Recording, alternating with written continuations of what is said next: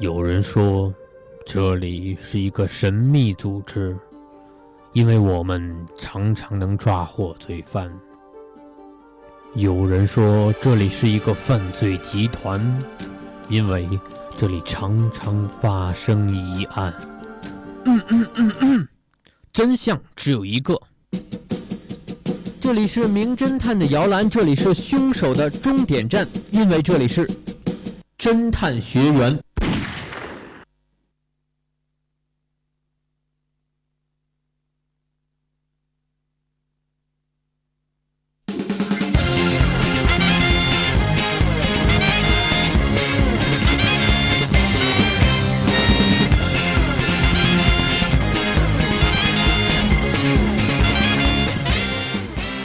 园。听众，这里是侦探学员。那么今天呢，也是我们星期五的时间了。我们今天在这里相遇，我们一起来看一下我们今天的案子。啊。那我们今天也是有幸有请到了两位学员，先请两位学员做一个自我介绍吧。Hello，大家好，我是彭于晏的圈外女友小七。大家好，我是张艺兴的圈外女友辣辣。哦，那看来很有幸啊！我们今天这期节目呢，有请到了两位重量级的嘉宾，我们来重复一下他的名字，要记住哦，是小七和辣辣。好，那么我想问一下两位，嗯，学员，你们在跟彭于晏和张艺兴相处的时候，有没有听到过娱乐明星也会有这种，呃，枪击案或者是谋杀案呢？呃，好像在国外会多一点吧。嗯嗯，那我觉得在中国这么。安全的环境下应该比较少，应该可能会几乎没有。是的，嗯，好的。那么今天呢，我们有幸拿到的两个案子啊，中有一个就是发生在富人的家庭里，那么他也是一个有权有势的家庭。我们一起来看一下他们家发生了什么事。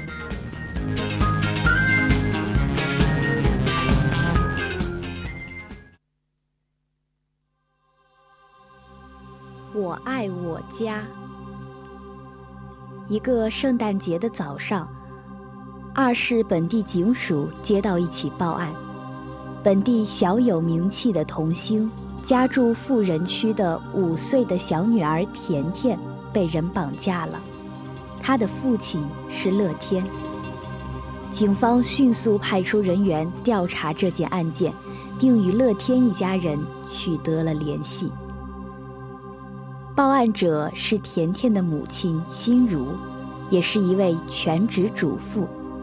心如哭着说：“我早上五点多下楼，看到有几张纸放在楼梯的台阶上，觉得很奇怪。我拿起来一看，才发现是封绑架信。信上说有个组织绑架了我的女儿，叫我们准备二十万去赎人。我吓坏了，赶紧去叫乐天来看。我们俩一起去甜甜的房间敲门。”没有人回答，进去一看，才发现果然人不见了。心如受过高等教育，平日的爱好是与附近的富太太们举行茶会，谈论美术和时尚，以及带女儿参加各种活动。警方搜索了整栋房子，并没有在门窗上发现强行闯入的痕迹。接着。警方准备进入地下的酒窖继续调查。在酒窖拐弯转向入口的地方有一扇窗户，玻璃的边角有一处碎掉的地方，一个完好的蜘蛛网粘在窗框的角落。正当警方对这块玻璃进行取证的时候，乐天已经打开了酒窖的门，大声喊着。他发现了甜甜的尸体，并点亮了灯。甜甜的嘴巴沾着胶布，手腕和脖子上松松地缠着尼龙绳，身上穿着一件白色的加长服。据法医检验，甜甜的死因为颅脑损伤和窒息，生前头部遭到重击，颅骨几乎被分成两块。脖子上缠绕的尼龙绳一段，绑着一支名贵画笔的三分之一。经过进一步的调查，法医在甜甜的下体发现了一些擦伤的痕迹，内裤上沾有一些血液和尿液。此外，甜甜的脸上有一块小小的疤痕，据乐天说，是以前在玩闹时，儿子拿金属球杆不小心打到的。最后，警方找到了这家的大儿子，比甜甜大两岁的哥哥嘉华。嘉华说：“我一直都在房间里睡觉，如果不是你们叫醒我，我都不知道发生了什么。叔叔，你知道是谁杀了我妹妹吗？你们找到线索了吗？”此外，警方还从嘉华口中得知，附近有一个喜欢邀请他和妹妹去家里玩的单身汉叔叔。据了解，甜甜后脑的伤痕和厨房里一个亲子品牌的大号手电筒的形状基本吻合，但要略小一些。同时，笔记专家发现绑架性的用词非常准确精炼。语气中带着些许的女性气息。那么，聪明的学员们，你们知道本案真正的凶手是谁吗？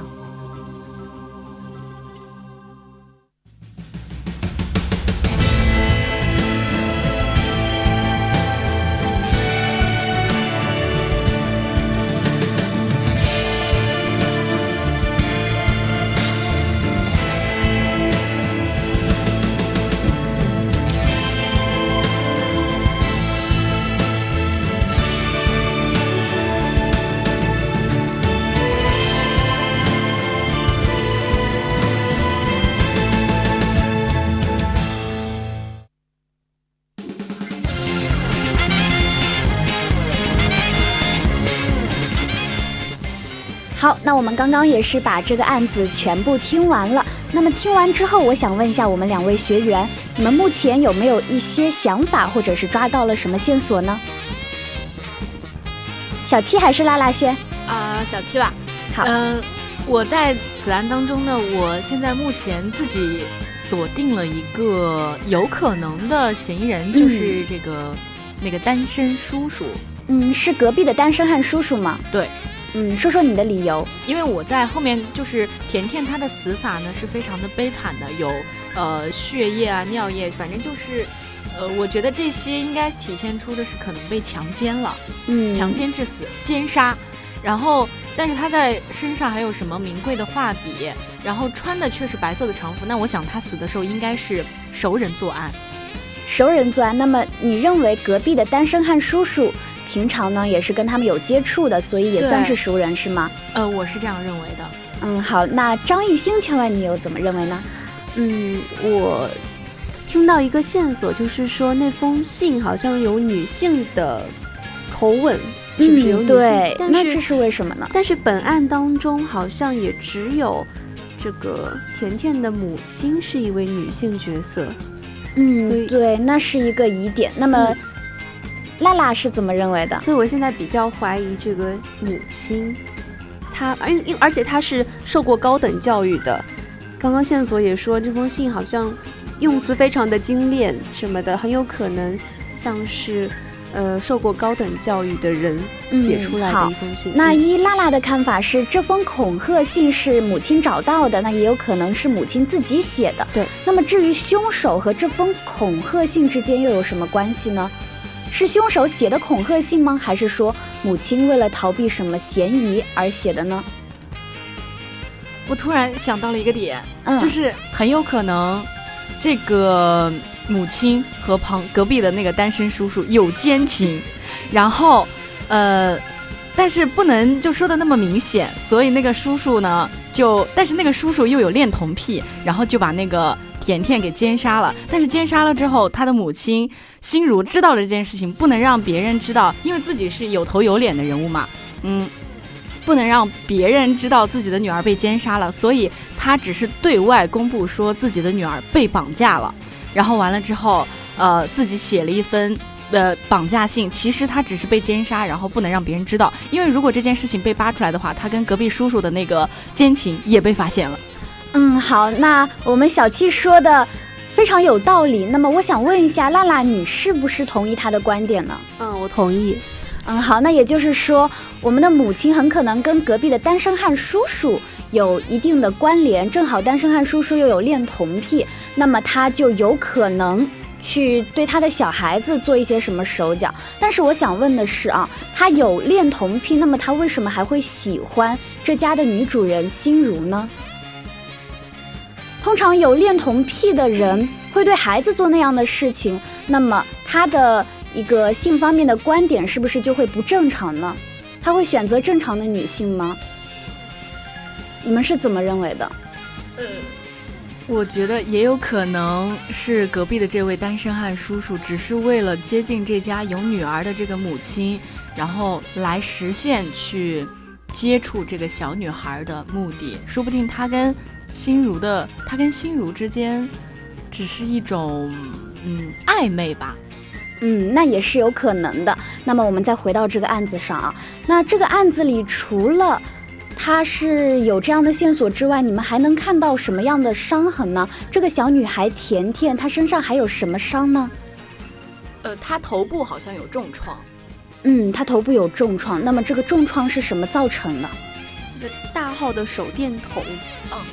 嗯，那对于这个大号的手电筒，它是在哪里呢？是酒窖吗？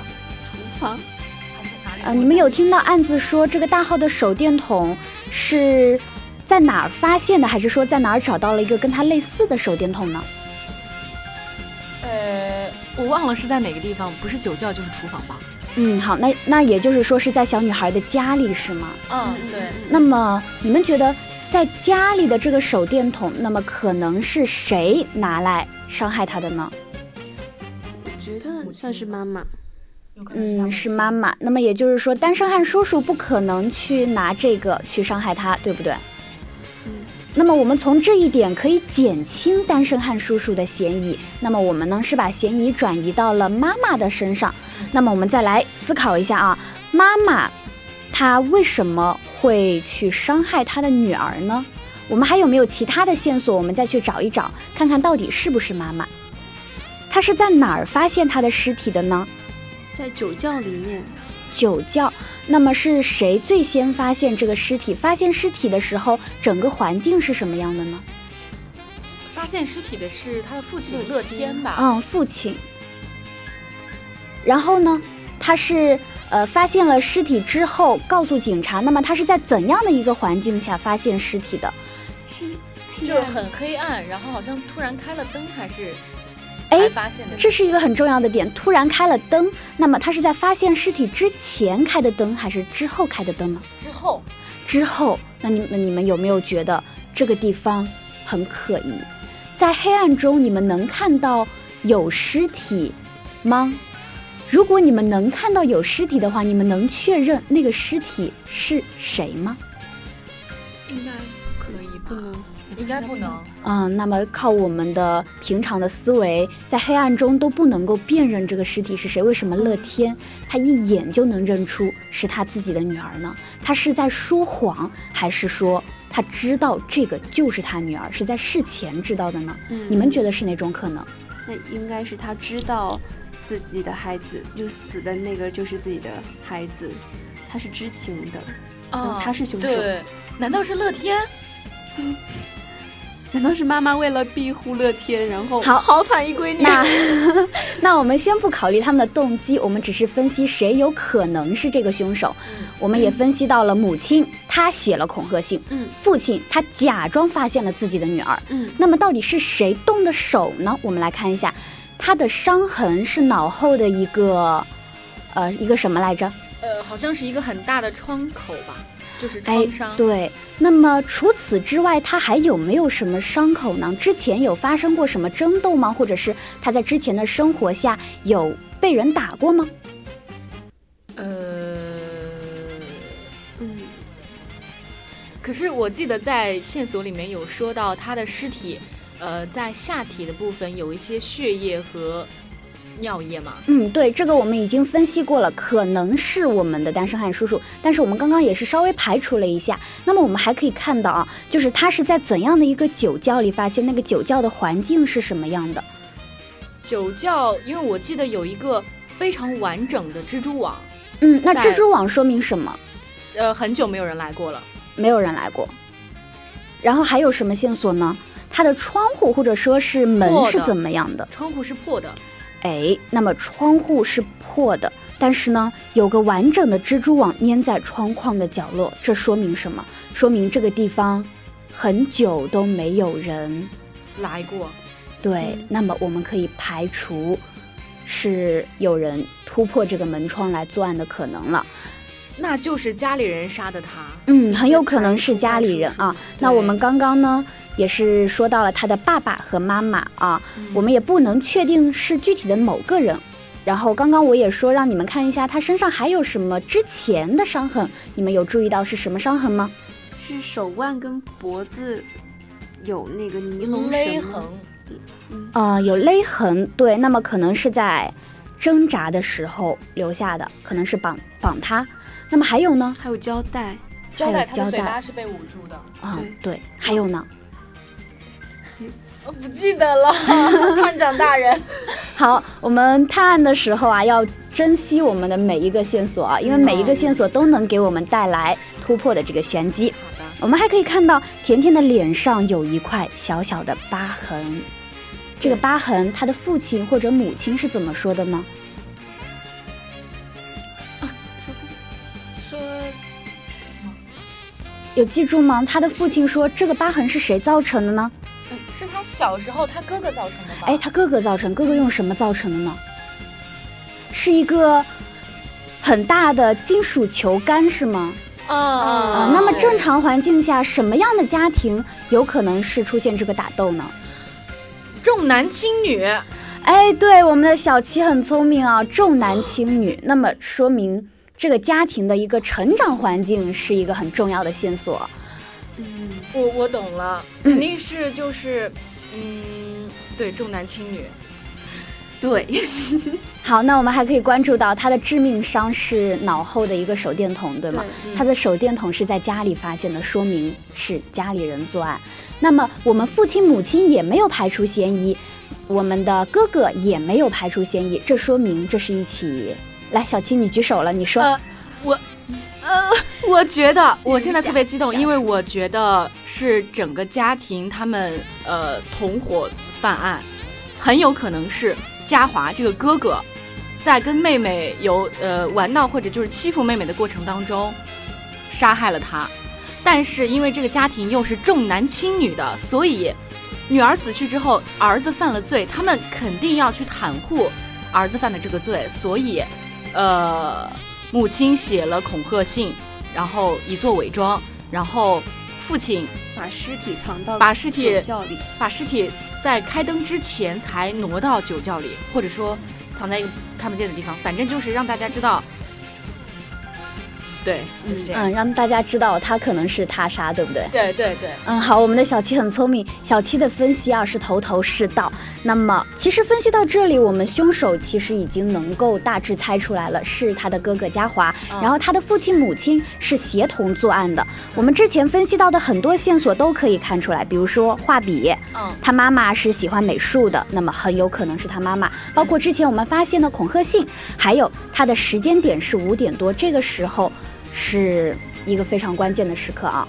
外里外面的人呢，基本上不会在这个时候出门，那很可能是家里人作案。那好，那分析到这里呢，我们这个案子就全部结束了，整个脉络都很清晰。我们恭喜我们的小七同学，谢谢。好，那接下来的一个案子，我们来看一看是什么呢？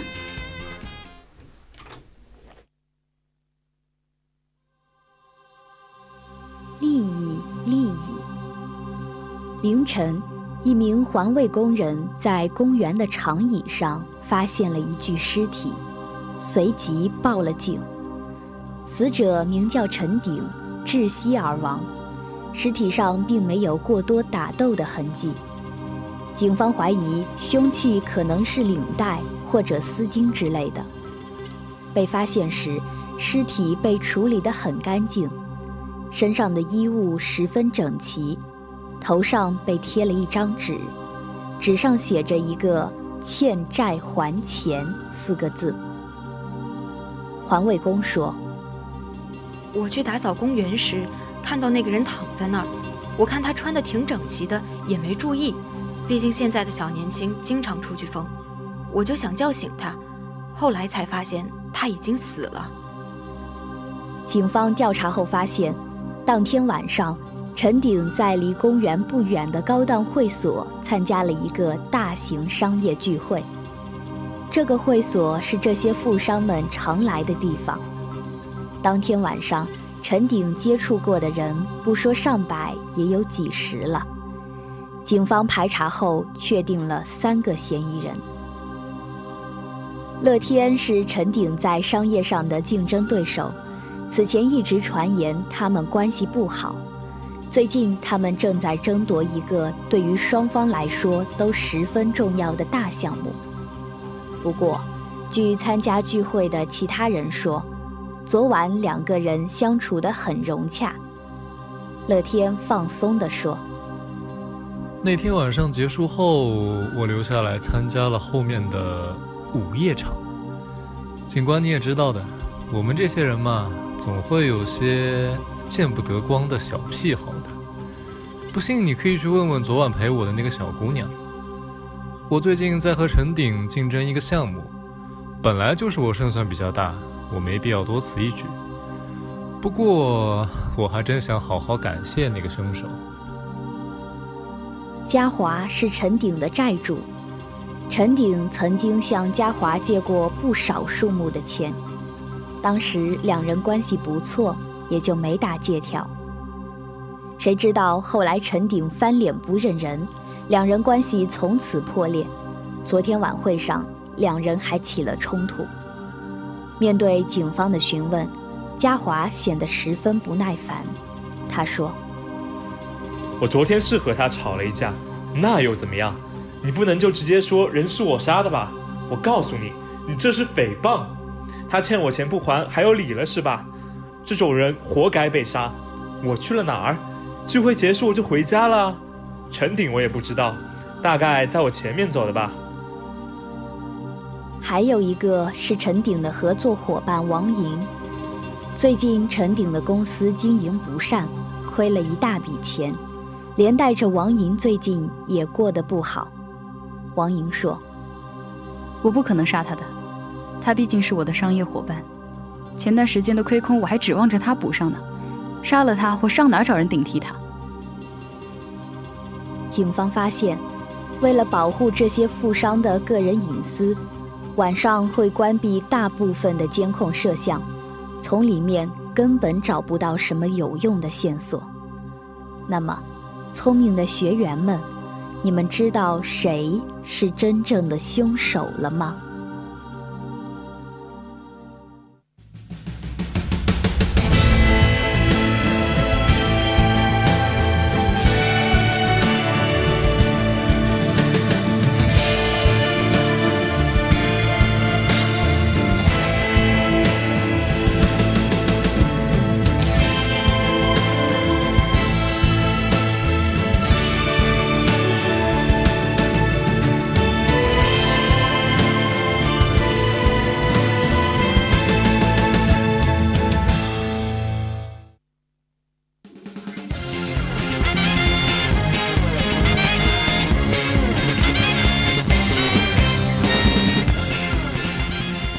十秒钟的思考时间过去了，那么我想问一下两位学员，本案中提到的嫌疑人有哪些呢？呃，一共有三位嫌疑人，第一位嫌疑人叫做乐天，是他的竞争者，两个人最近呢在争争争争一，对争一个大项目，但是昨晚还蛮融洽的。第二个。嫌疑人是嘉华，他是陈鼎的债主，昨天晚上还起了冲突。最后一个是陈鼎的合作伙伴，叫做王莹。好，一个是竞争对手，一个是债主，还有一个是合作伙伴。我想问一下小七，你觉得谁最有可能是凶手呢？嗯，首先我排除的是乐天。嗯，然后其他两个我暂时还不能确定，嘉华的可能性目前比较大。嗯，那你说说为什么是嘉华呢？因为在陈鼎的尸首上面，我们可以看到他是窒息而亡，可能是会被勒死的。嗯，然后他却被处理得非常的干净，然后衣物也非常的整洁。但是最重要的一个信息是在他的身上贴着一个字条，是欠债还钱，天经地义嘛。那我们看到在这三个嫌疑人里面，最有债、最有可能的就是这个有债主关系的嘉华。然后我又看到他的整个呃陈鼎的尸体是被处理的非常干净的，因为在呃刚才解说到嘉华这个人物的时候，说到嘉华其实和陈鼎他们之前关系是很不错的，只不过是因为呃就借钱的时候都没有打借条，所以我觉得如果那你讲到没有打借条，我想问一下，那从没有打借条这一点可以看出嘉华是个什么样的人呢？非常信任朋友，然后呢？嗯。嘉华就是对于身边的人都还比较和善吧，然后也不会太刻意去强调，嗯，就是利益关系。嗯，那也就是说明他没有城府，没有心机，不会想着说要靠这笔钱去怎么怎么样，只不过是真心帮朋友的。对，那他如果没有城府的话，那么你看到那个死者啊，死者的尸体被处理得很干净，而且衣物十分整齐，那么这可以说明什么呢？说明。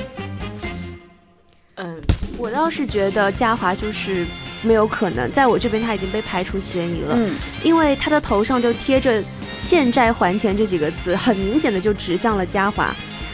我觉得嘉华应该没有傻到要在他的头上贴上整那个“欠债还钱”这几个字吧。而且，假如就是刚刚分析的说他其实没有什么城府，也不会有那么多心思，那他跟陈鼎。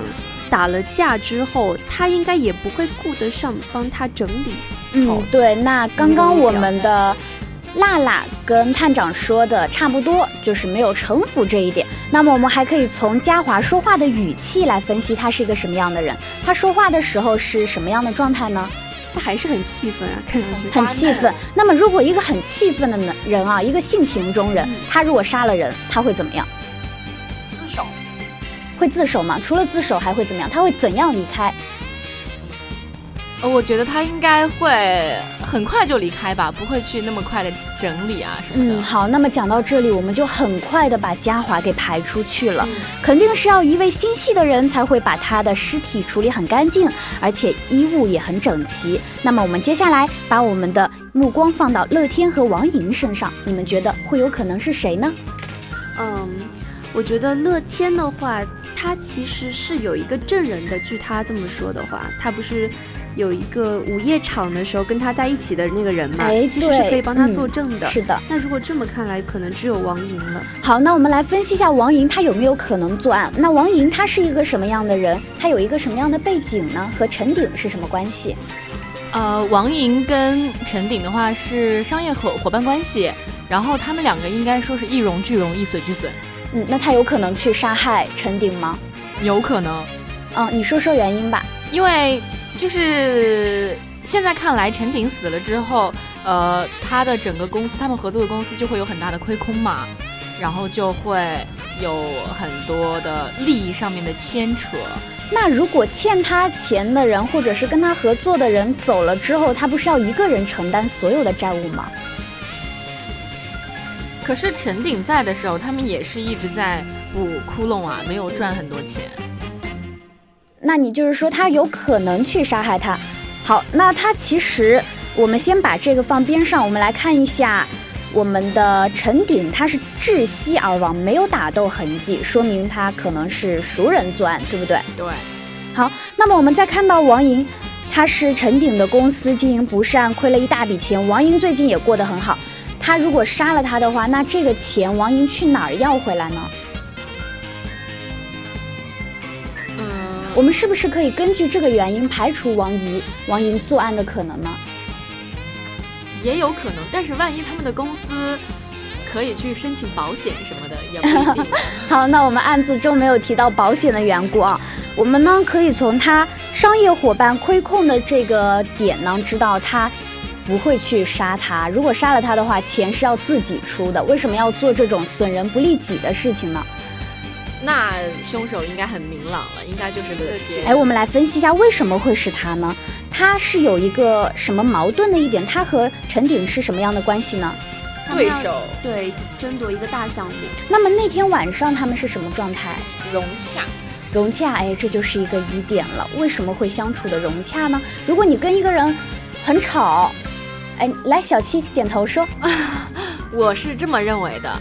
呃，如果乐天和陈鼎在那天晚上的富商大聚会的时候表现得非常融洽的话，那么只有两种可能。嗯，第一，嗯，这个项目乐天已经拿到手了，他对于陈鼎他已经没有什么芥蒂之心了。嗯，第二，乐天知道这个案子肯定在不远的将来一定是属于自己的，呃，陈鼎将不会成为自己永久的这个对手，所以他们相处得很融洽。嗯，很好。那也就是说，乐天是一个很自信的人，对他很傲。那乐天在回答警察疑问的时候，他的状态是什么样的呢？嗯，就很轻松，好像已经没有什么心理负担。对，很轻松。那说明乐天他作为一个商人，他是一个很镇定的人，遇到事情非常的从容。对。然后做事情呢也会非常的严密，比如说他要完成这个竞争的案子，比如说他要去杀害一个人。对对对对，还需要他还找了一个自己所谓的目击证人。嗯，啊，不在场证明啊。对。好，那么我们从乐天的性格和他的角色可以分析出，他是一个很镇定的人，然后呢也很聪明，知道找一个不在场证明。还知道把这个罪行嫁接给我们的嘉华，对，那案件到这里就已经很明朗了，我们的凶手就是乐天。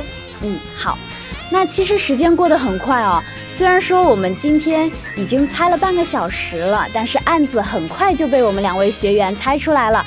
今天的时间到这里就差不多快结束了，我们请两位学员跟我们道个别吧。Hello，大家好，我是。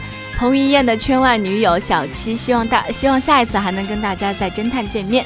嗯，大家好，我是张艺兴的圈外女友辣辣，我们下期不见不散，拜拜，拜拜。嗯，好，那么非常感谢我们两位嘉宾做客我们今天的侦探学员，我是主播月可，我们下期再见。